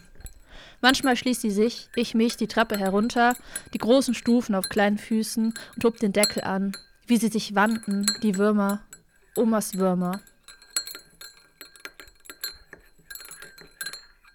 Und das leerste 80, 60, 40-grammige Schreibpapier und ohne Wasserzeichen und der Stein, der nur ein Block ist. Die Leere, die alle greift und die für euch andere bei anderen so schwer zu verstehen ist.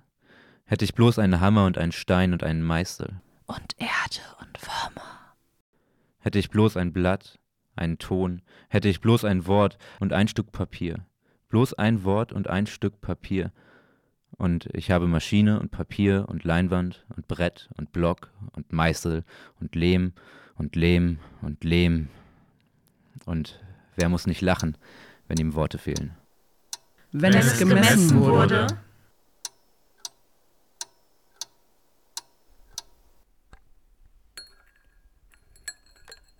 Oma hatte einen Gemüsegarten, einen Fleck braun zwischen dem perfekten Rasen, in dem sie Kartoffeln und Buschbohnen und Karotten und Kartoffeln pflanzte. Manchmal auch Kohl, bis die Hernie in jeder Furche saß und sich das nicht mehr lohnte. Manchmal wühlte sie mit bloßen Händen in der Erde nach den Würmern, atmete lächelnd aus, wenn sie einen fand und dachte an den Topf im Keller. Jeden Morgen sah sie nach dem Gemüsegarten, noch bevor sie den Tee aufsetzte. Sie streute Blaukorn, um die Schnecken zu verscheuchen, baute Zäune, um das wachsende Gemüse vor den Ratten zu schützen, und sie weinte manchmal, wenn es Zeit war zu ernten und wieder wenig stehen geblieben war von dem, was sie begraben hatte. Es waren immer die Ratten, immer die Ratten. Oma spürte ihre vollen Mägen in ihrem Schwimmen.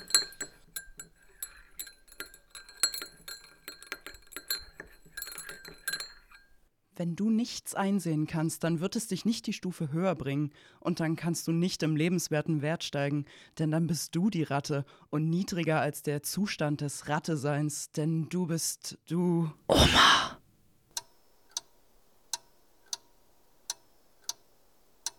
Vielleicht nicht einmal in Generationen oder Jahrhunderten. Oma hatte keine Angst vor den Ratten. Sie blieb stehen, wo sie war, angstlos, tatenlos, frustgroß. Einmal hatte sie eine Ratte erwischt, auf frischer Tat ertappt, wie sie sich satt aß an dem nicht wachsen wollendem.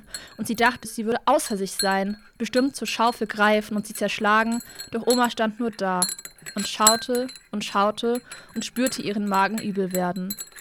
Hätte sie doch mehr Fallen aufgestellt, waren es nicht dieselben, in die sie trat, jedes Mal aufs Neue, und die Ratten gewonnen gegen ihr Unvermögen. Was wusstest du vom Leben? Du, die, du, Oma, den Auftrag hattest, über das Leben zu urteilen. Nichts wusstest du. Oma! Hattest nicht einmal das geringste Verständnis, nicht das geringste mitleidige Verständnis. Du verurteilst bloß und mit einem Lachen und mit einem Kichern und verurteilst und verurteilst, wie ich mich selbst verurteile. Aber warum verdamme ich mich selbst, wenn du, Oma, bloß da wärst, wenn du bloß übrig wärst. Aber ich werde es dir zeigen.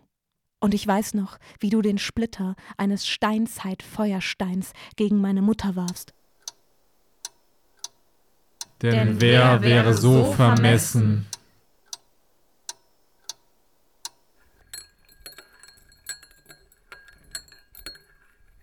Oma hatte viel Freude daran, die Vögel zu füttern. In der Schafnase neben dem Gemüsebeet hingen immer Meisenknödel, auch im Sommer, auch wenn man das nicht soll. Sie schaute sich das gerne vom Wohnzimmerfenster aus an. Das Gefiepse und Geflatter, das war wie das kontrollierte Gewimmel, Deckel drauf oder Vorhang zu. Die Meisen und Rotkehlchen, die hielten sich auch von ihrem Gemüsebeet fern. Nur die Krähen, die Aaskrähen, die interessierten sich nicht für das Buffet. Die wollten ihre Würmer oder auch ihre Zucchini. Oma untersuchte die feuchte Erde morgens auf ihre Fußspuren. Ihre Krallen fühlte sie auf ihrer Haut scharren. Manchmal hatte sie Angst, tot umzufallen, denn sie glaubte, dass sich die Aaskrähen, die Geier, direkt über ihre Augapfel hermachen würden. Sie wollte auch nicht umfallen, und wenn sie die Aaskrähen in den Zypressen sitzen vermutete, dann überwachte sie jeden ihrer Schritte. Omas Faust traf beim kleinsten Rutschen auf feuchten Boden den Oberschenkel. Aus Sorge um die Würmer, um ihren Wurmkörper, Wut auf sich selbst, Wut wegen der Aaskrähen. War das etwas wert und in wessen Augen, mit wessen Maßstab maß er ihn, den Wert, dem der Ewigkeit sub species eternitas unter der Spezies der Ewigkeit oder bloß dem Nachbarn, der Nachbarsfrau, und sie würde auch ihren Senf dazugeben, wenn sich bloß ein Anlass dazu ergäbe, der Zweifel nagte an ihm und er wüsste, er müsste sagen, in seinen eigenen Augen und seine eigenen Augen waren das Wichtigste, wenn es galt, den Wert zu messen.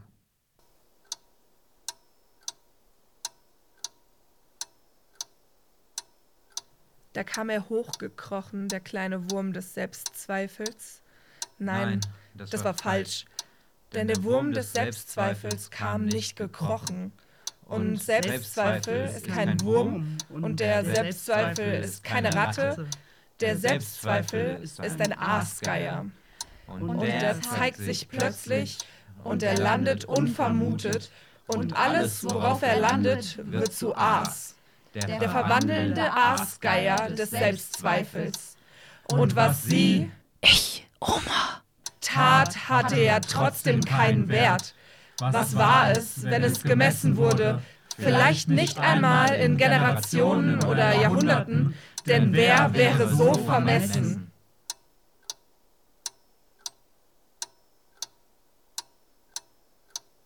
Es gab niemand, der gebot, verlangte, sagte und niemand, der wusste. Und niemand, gegen den man anschreien, protestieren konnte. Niemand zum Hassen, zum Verachten, Bewundern, Lieben. Es gab niemanden und nichts. Und fünf Linien und Stein und Stahl und Zweifel und leeren Zweifel und zweifelnde, wassergezeichnete, leinwandlehmige Leere. Du taugst nichts, ich tauge nichts. Denn ich wusste nichts, weiß nichts. Über dich, Oma, Uroma. Ur,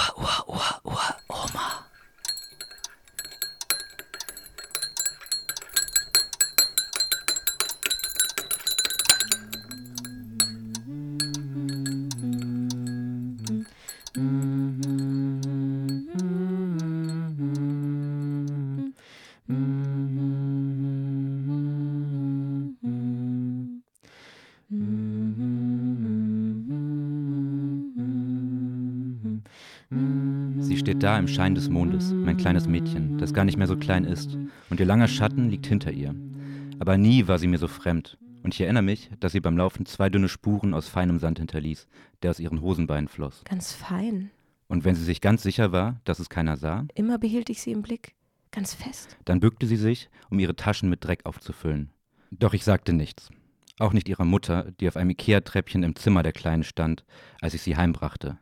Sie stand auf dem Treppchen mit einem Pinsel voll weißer Farbe in der Hand, um die Abdrücke von Patschehändchen an der Decke zu übermalen. Kleine, unbekümmerte Flecken.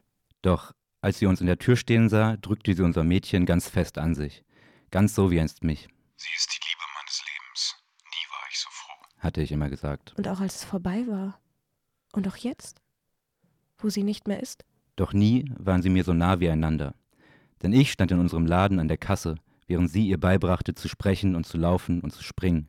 Weil unser Haus hellhörig war, konnte ich sie beide lachen hören. Nie war ich so froh. Aber dann waren sie bald weg, und ich hörte sie nur noch am Wochenende lachen. Und jetzt weiß ich, dass alles mit dem Sand angefangen hat und den Patschehändchen an der Decke und dem extra schweren Oberbett und dem Verbot, ihr Heliumballons zu kaufen. Weil jetzt steht sie im Mondschein und ist mir so fremd wie nie. Wie ihre Mutter ganz fremd war, als sie ging und unser Mädchen mit sich nahm damit sie einander hatten, sich ganz fest hielten, und die Kleine sorgte für ihre Mutter und blieb bei ihr und verließ nie das Nest. Wie konnte sie auch ihre Mutter verletzt zurücklassen? Bis zum letzten Tag. Und jetzt steht sie im Mondschein, so fremd, den Blick gen Himmel gerichtet, mit ihrem langen Schatten, und wäre sie nur hochgesprungen, dann wäre sie nicht gefallen, zum Mond wäre sie geflogen, so fest sie auch gehalten wurde. Und ihre Mutter wusste es, und ich tat so, als wusste ich es nicht.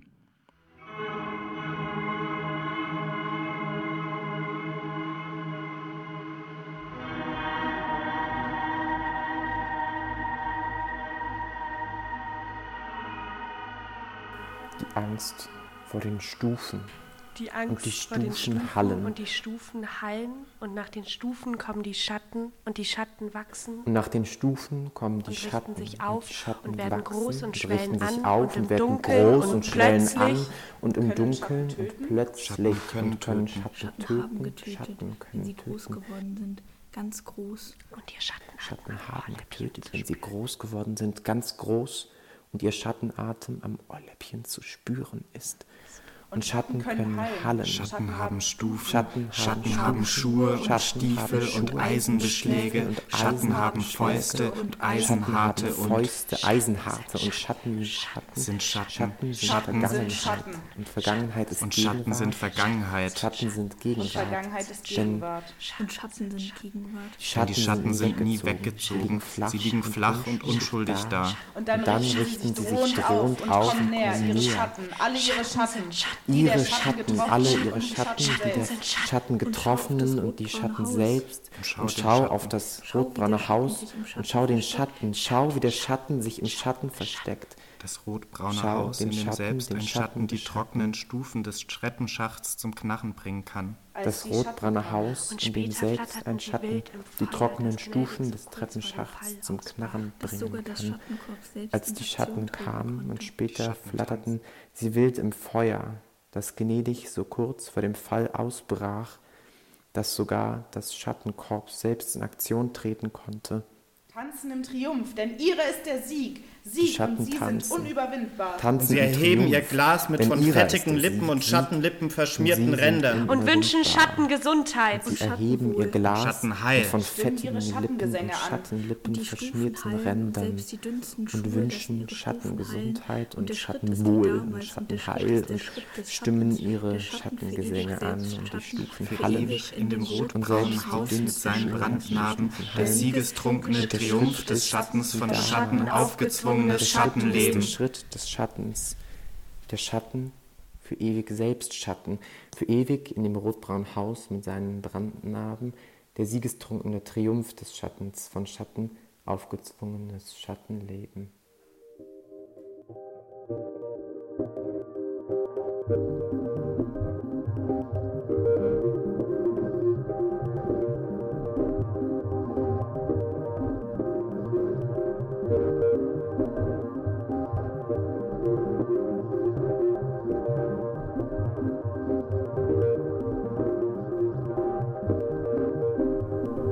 Lux Eterna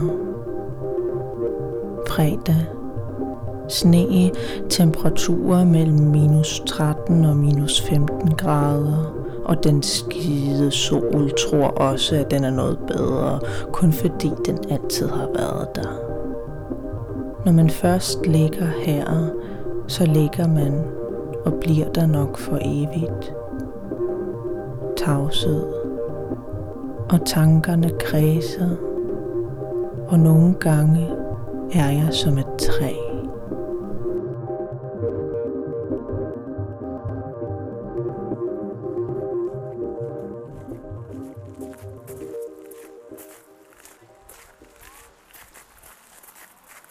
Was für ein Klassiker ist es doch, dass er tatsächlich dauerhaft unter einer Brücke liegt, denn es hätte der Vorraum einer Bank sein können. Schwierig, wenn der Schalter geöffnet ist oder das Vordach eines Kaufhauses. Doch ist keines in der Nähe. Oder die Bahnhofshalle. Wird seit zwei Jahren renoviert. Aber nun ist es eine Brücke und man muss es nehmen, wie es kommt. Und außerdem hat es sich nun schon gut ein halbes Jahr bewährt, so muss es in etwa sein. Was sollen denn Daten? Denn der Sommer kam und ging und dann fielen die Blätter und der Wind kam und dann der Schnee und die Menschen kamen halbnackt. Wenn auch mit Schuhen. Und dann später doch wieder mit Charles. Ebenfalls mit Schuhen. Und was weiß er schon, wo sie hingehen oder wo sie wohnen. Jedenfalls kommen sie und gehen wieder, während er da liegt, denn das Stehen hat er aufgegeben, weil es sich gerade im Winter empfiehlt, den Schlafsack nicht zu verlassen und die Busse halten an oder fahren vorbei und einer, der Schuhe trägt, kommt aus dem Parkhaus. Das nachts die Tore schließt und immerzu ändert sich rein gar nichts. Und dieser Winter ist wirklich einer zum Auswandern. Nur ist es tatsächlich so, dass er schon einmal weit weg lebte und herkam, damit es besser wird. Und jetzt interessiert es noch immer keinen, auch als er im Sommer ein paar Mal geschrien hatte. Den einen oder anderen an. Waren sie nicht stehen geblieben in ihren Schuhen, obwohl sie es doch waren, die Hausfriedensbruch. Bürgerlich gesprochen. Begangen hatten. Denn schließlich war das hier längst seine Brücke. Keine läppische Bank oder Bahnhofshalle. Und oben drüber fuhren die Bahnen und spuckten sie aus, die nicht die Schuhe auszogen, wenn sie bei ihm vorbeikamen. Denn auch wenn es keine Fußmatte gab, die irgendeinen von ihnen willkommen geheißen hätte, war dies ein Zuhause. Weil es kein anderes gab. Und wenn man hier einmal lag, dann liegt man und bleibt wohl für immer.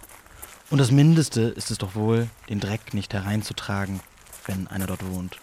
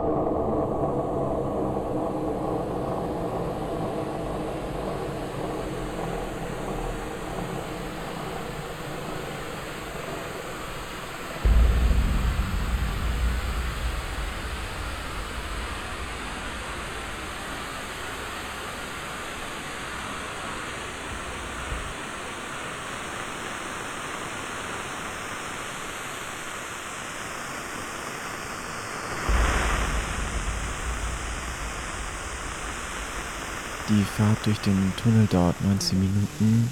Sie fahren hinein, alles ist wie immer. 16,9 Kilometer. Vorhersage der kommenden Tage für Gotthard-Massiv-Oberhof.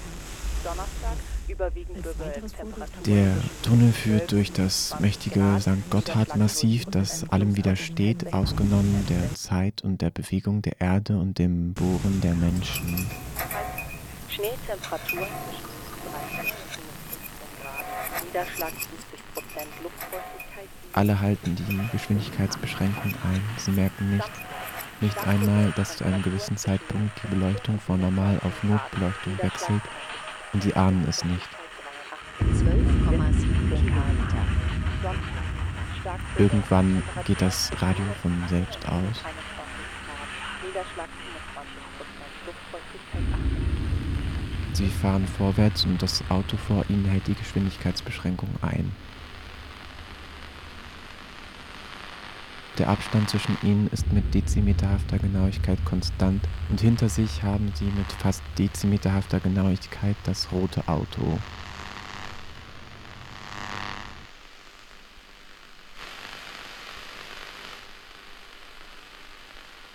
Es ist ein Meisterwerk der Menschheit, dass ein Loch durch dieses mächtige Massiv gebohrt wurde und es funktioniert.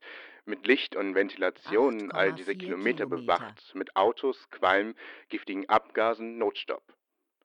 Kollision und Brand sind einkalkuliert.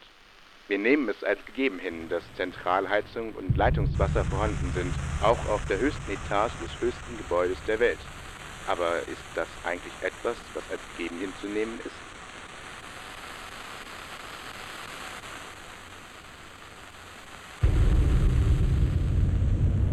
Es ist nicht nur ein Loch, das durch den Berg gebohrt ist. Es ist nicht nur auf Stein gestapelter Stein, es ist ein Wunder. Zu sehen, dass es funktioniert, regelmäßig ohne Unterbrechung, Stunde aus, Stunde ein, Auto aus, Auto ein. 4 Kilometer.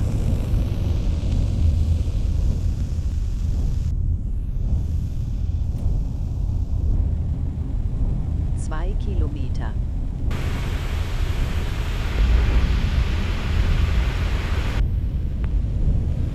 Ein Kilometer.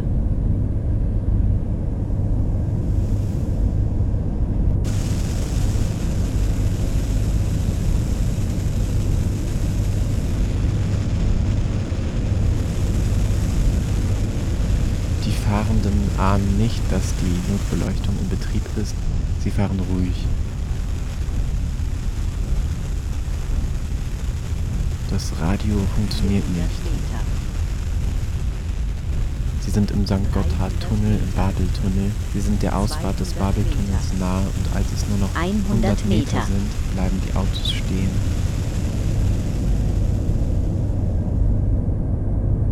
Natürlich wissen sie, wie man sich benimmt, gerade in einem Tunnel, man bleibt, wo man ist.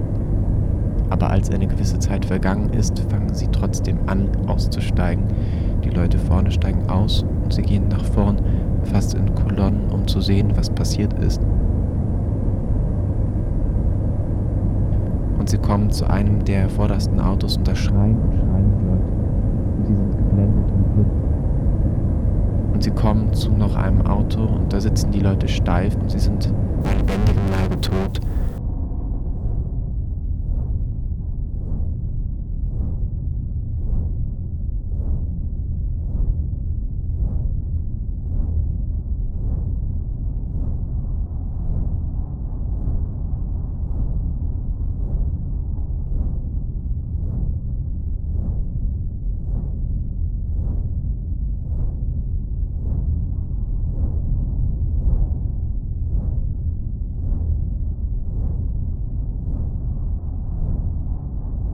Sie kommen zu den vordersten Autos und die sind geschmolzen und bloß eine Pfütze glühendes Metall.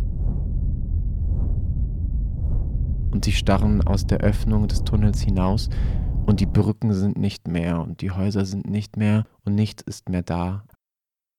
Alles ist braun und abgesenkt und schwarz und brennend und rauchend grau. In den 19 Minuten, in denen sie im Tunnel gewesen sind, ist die ganze Welt zugrunde gegangen. Menschenwelt, Tierwelt, Pflanzenwelt verschwunden, unwiderruflich, und sie und ihre Autos und ihr Mozart auf dem Band durch den Tunnel.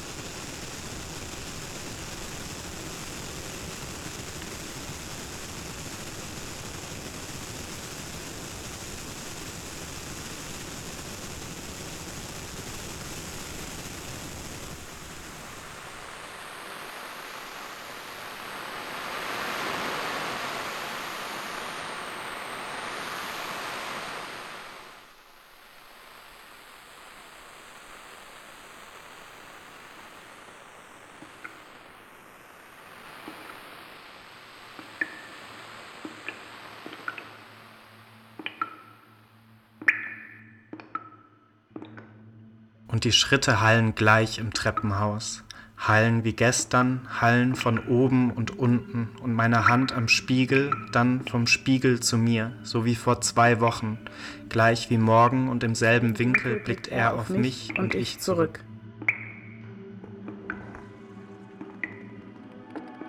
Und meine Geschichte ist die gleiche, die gleiche, wie ich sie gestern schon zwei Freunden erzählt habe. Erst der einen, dann dem anderen. Und meine Hand an der Tür berührt meine Hand, die vor zwei Wochen schon die Tür aufmachte.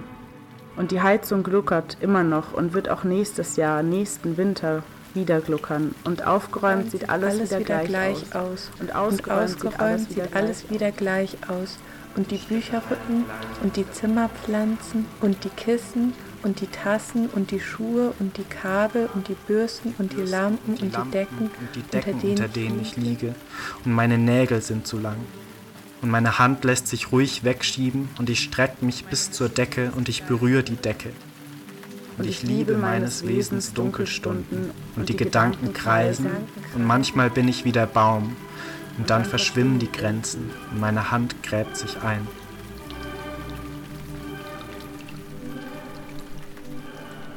Und da waren Farben und Pinsel und Finger und Hände und Augen und Tinte und alles roch und der Lehm und der Gips und der Stahl und der Stein. Und alle, Und tanzen. Alle tanzen und alle bewegen sich und zum Schluss sind alle voll und die parallel verlaufenden Streifen sind gerade dadurch definiert, dass sie sich im Unendlichen kreuzen. Und die Hand ist nicht mehr da und ihre jetzt woanders und seine auf meiner. Und das Lachen ist hohl und die Blätter sind grün und die Stimmen wir und Worte schwer. Und ich höre wieder bis an den Rand, so viel und laut und schön. Und morgen wird sein, wie es gestern war, aber gestern war es wie nie zuvor. Und in zwei Wochen spüre ich mit meiner Hand, wie, Wie wir wir zusammen zusammenatmen. atmen.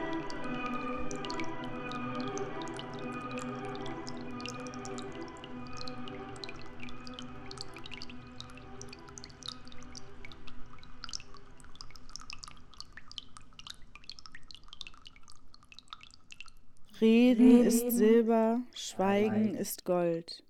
Reden ist Schweigen und Silber ist Gold. Gold ist Silber und Schweigen ist Reden. Reden ist Sprache, Schweigen ist Stille. Reden ist Sagen, Schweigen ist Zuhören. Reden ist Reden, Schweigen ist Schweigen. Silber ist Silber und Gold ist besser.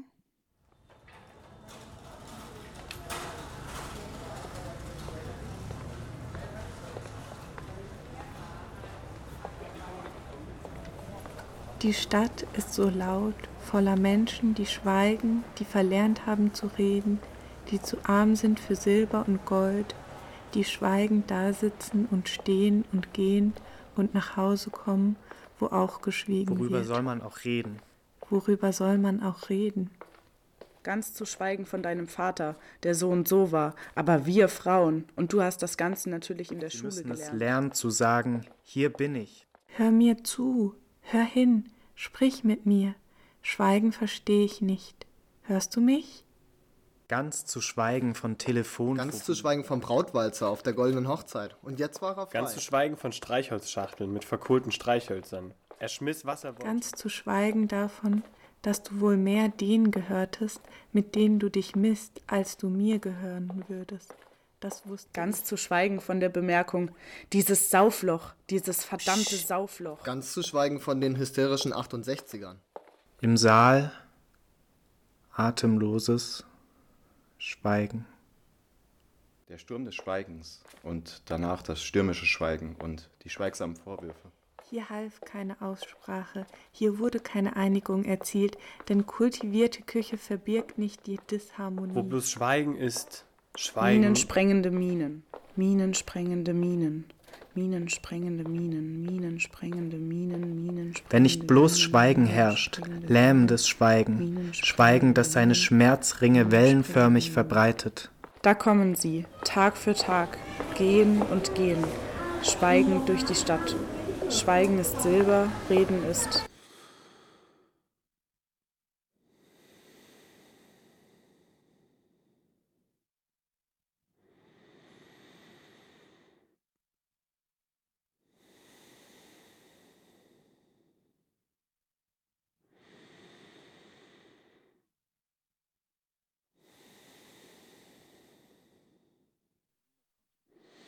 Of Consciousness. Und wie ich so durch meine Post schaue, stoße ich auf einen Umschlag, den ich dann öffne und den ich dann lese und in dem ich dann lese Abitur vor Urzeiten, Einladung zum Alumni-Treffen. Und jetzt muss ich schmunzeln, weil ich stolz bin auf die kreativen Prozesse meines Unterbewusstseins. Aber beim Lesen habe ich nicht gelächelt, weil, ach ja, vielleicht sollte ich noch sagen, dass ich eine Uhr gewesen bin und da ist mir auch gar nichts drüber eingefallen, denn es hat sich so angefühlt, als sei ich schon immer eine Uhr gewesen. Aber keine dieser coolen Digitaluhren oder so, sondern eine billige Sanduhr, wie man sie bei Gesellschaftsspielen findet, zum Beispiel bei Tabu. Und deswegen finde ich das jetzt schon ein bisschen witzig. Abitur vor Urzeiten. Haha, naja, aber als ich das gelesen habe, da fand ich das nicht witzig, nicht mal ein bisschen. Denn als Sanduhr hat man es nicht leicht in der Schule, denn vor allem junge Uhren können wirklich gemein sein.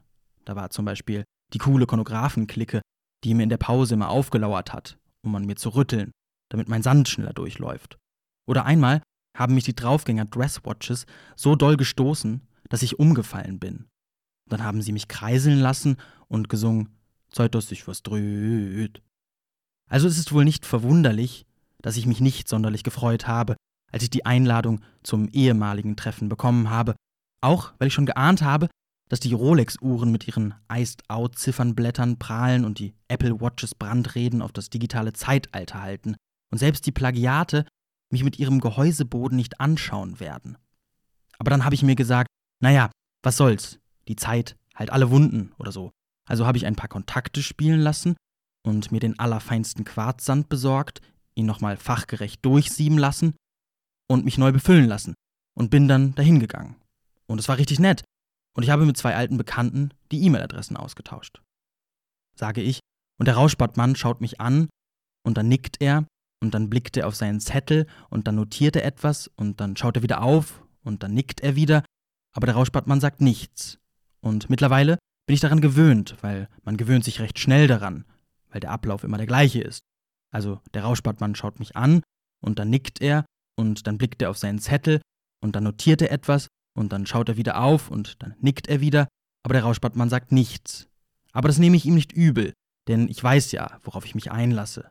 Denn ich bin ja nicht ohne Grund hier. Nein, nicht ohne Grund liege ich auf dieser Couch und lasse mich anschweigen. Denn das hat ja alles mit meinem Traum zu tun. Ich stehe am Himmel und schwelge ein bisschen in mir. Drehe mich und wende mich und strahle und glänze und bin recht zufrieden mit mir, denn da sind Menschen, die Sachen sagen wie, welch herrlicher Tag heute. Ist es kein herrlicher Tag? Ist das kein herrlicher Donnerstag? Und ich denke mir, ja, ja, das mache ich gern, bis dann so ein Typ zu mir aufschaut und sagt, du scheiß Sonne, ich hasse dich krass. Und ich denke mir erstmal nichts Böses dabei und sage, hey, hey, auch Feuerbälle haben Gefühle. Aber der Typ will gar nicht mehr aufhören, mich zu beleidigen und sagt so gemeine Sachen wie, ich wünschte, du würdest einfach verglühen. Oder ich mag den Mond viel lieber als dich. Und dann tut er so, als wäre er ich und verstellt die Stimme und äfft mich nach und sagt, ich bin da, bewundere ah, mich, liebe mich. Und ich finde das ganz schön unfair, weil mich fragt ja auch niemand, ob ich tagtäglich aufgehen will und ob ich Lust habe, die Verantwortung für den Vitamin D-Haushalt von Millionen von Menschen zu übernehmen. Und ich will gerade zu einem Vortrag über unsichtbare Care-Arbeit ansetzen, da holt der Typ ein Messer hervor und schreit, Der erste Strahl deiner Frühjahrssonne. Sie wird auf einen Strahl von mir treffen, auf einen Strahl Blut, von Blut so rot, wie dein Licht golden ist, einen Strahl meines rotes Impulsblutes. Er wird deine Frühjahrssonnen Selbstherrlichkeit treffen, aus dir und deinen Ansprüchen hören und sehen vergeht. Und dann wache ich auf, und die Sonne scheint mir ins Gesicht, und sie ist wirklich hell, und ich denk mir, die scheiß Sonne, die denkt auch, sie ist was Besseres, nur weil sie immer schon da ist, wenn ich aufstehe. Uh, ich bin die Sonne. Ja, wow, bild dir mal nichts drauf ein, dass alle dich ach so toll finden, denn ich zum Beispiel hasse dich, du scheiß Blender. Wie du da am Himmel stehst und sagst, genieße mich gefälligst. Aber nicht mit mir. Wenn die Sonne sagt, spring von einer Brücke, dann sage ich, ich lasse mir gar nichts vorschreiben. Ich fahre lieber mit einem Auto gegen einen Baum. Oder noch besser, Sonne, ich werde dir zeigen, was das heißt, einen Menschen zu zwingen. Und dann wache ich auf und frage mich natürlich schon, was hat das jetzt zu bedeuten? Bin ich Mensch oder Sonne? Also setze ich mich an den Laptop und suche nach Psychoanalytikern. Sage ich. Und der Rauschbartmann schaut mich an und dann nickt er und dann blickt er auf seinen Zettel und dann notiert er etwas und dann schaut er wieder auf und dann nickt er wieder und dann sagt er, das mit dem Traumtagebuch hat ein bisschen Überhand genommen. Und ich sage, naja, ich bin eigentlich noch nicht fertig. Und der Rauschbartmann sagt, nur die Wirklichkeit ist die Wirklichkeit. Und ich sage, naja, das lässt sich ja leicht herausfinden, denn ich habe immer mein Totem dabei. Und ich hole meinen Kreisel hervor und lasse ihn kreiseln.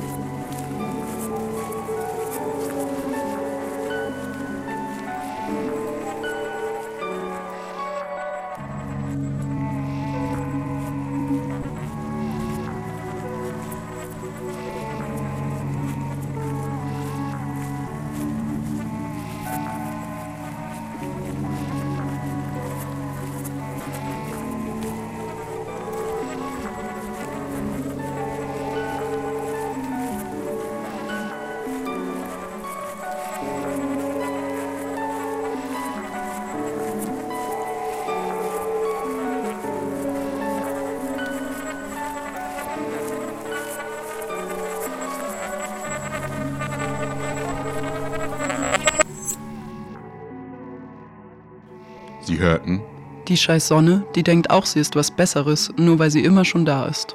Huld und Sühne.